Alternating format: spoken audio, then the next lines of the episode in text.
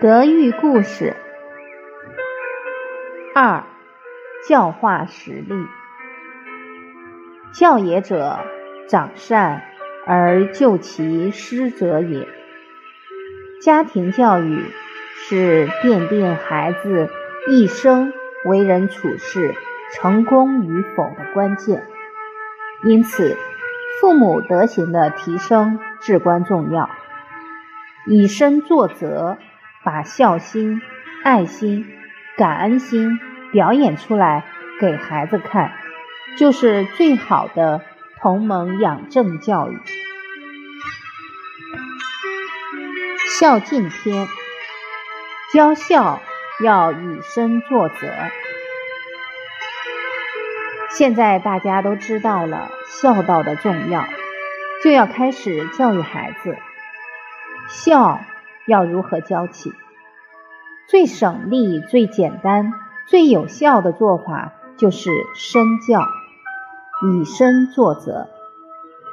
有一位老师，他学习《弟子规》之后，深刻体会到，学了就应该要做到。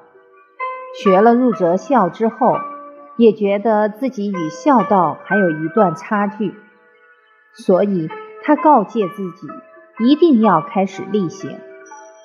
刚好五一放假，他回到家里，也恰巧遇上了他的生日。我们常常会利用这个机会去教导孩子尽一份孝心，他也是用同样的态度。回去之后搬了三张椅子，因为刚好他的外婆也在。就请外婆坐，请爸爸妈妈坐，然后对他的父母说：“我已经三十五岁了，三十五年来让父母操了不少心，也做错了一些事情。现在我已经学习了圣贤教诲，往后我一定要尽心尽力做一个孝顺的女儿。今天是我的生日，也是母亲的受难日。”所以我要向母亲行三跪九叩礼。说完之后就拜下去。第一拜拜下去，他的母亲眼泪就流下来。第二拜再拜下去，他的儿子刚好在旁边观看，不由自主就走到父亲的身边，开始帮他父亲按摩。他有没有跟孩子说话？没有。